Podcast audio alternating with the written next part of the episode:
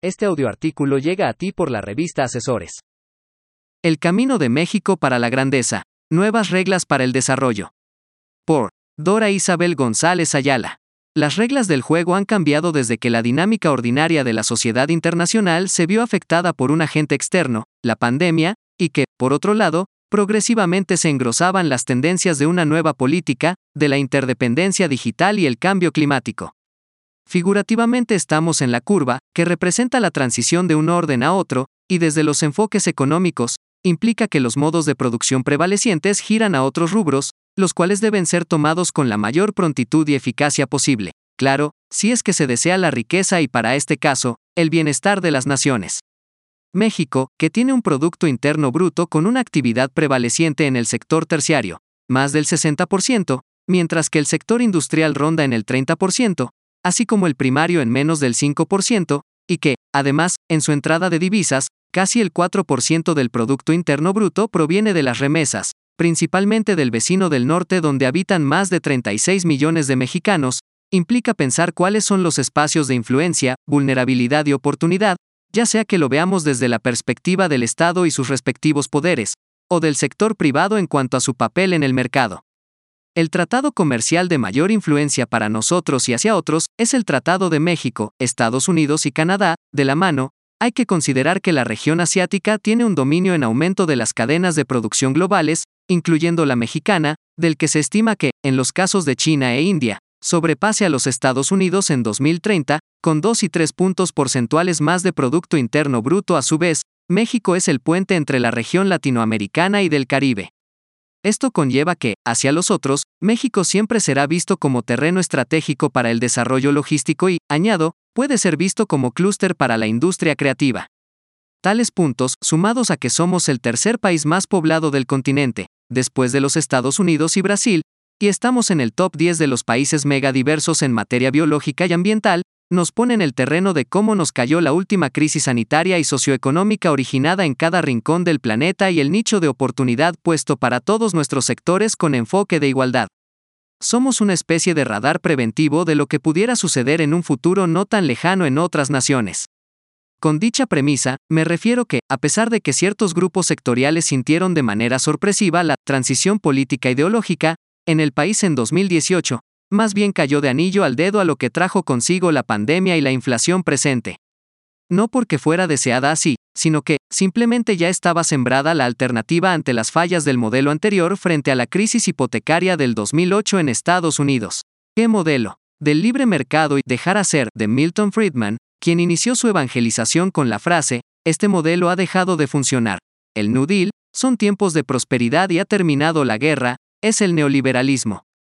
Nuestro país que tenía un tipo de estado de bienestar de sustitución de importaciones, en tiempos del New Deal estadounidense, no le cayó del todo bien la transición al neoliberalismo. Entre sus luces se aperturó el mercado a las dinámicas internacionales, pero en sus oscuridades, dio un golpe radical al sector agrícola e industrial, de tipo maquilador en su mayoría, provocando el aumento del mercado informal. Tampoco le quedaba de todo el modelo. Las instituciones de seguridad social y educativa se mantuvieron públicas en su mayoría, afortunadamente, y más bien se debilitó su inversión para el desarrollo. Por otro lado, las empresas que eran para estatales pasaron una parte a ser privadas y ahí se concentró los ingresos multimillonarios, cosa distinta, a los famosos emprendedores que se hicieron multimillonarios en Estados Unidos. Es decir, en términos de fondo, ni benefició al sector empresarial de alto nivel, ni a la sociedad en su conjunto, en cambio, provocó que fuéramos categorizados como el país más desigual del mundo, debido a estas contradicciones.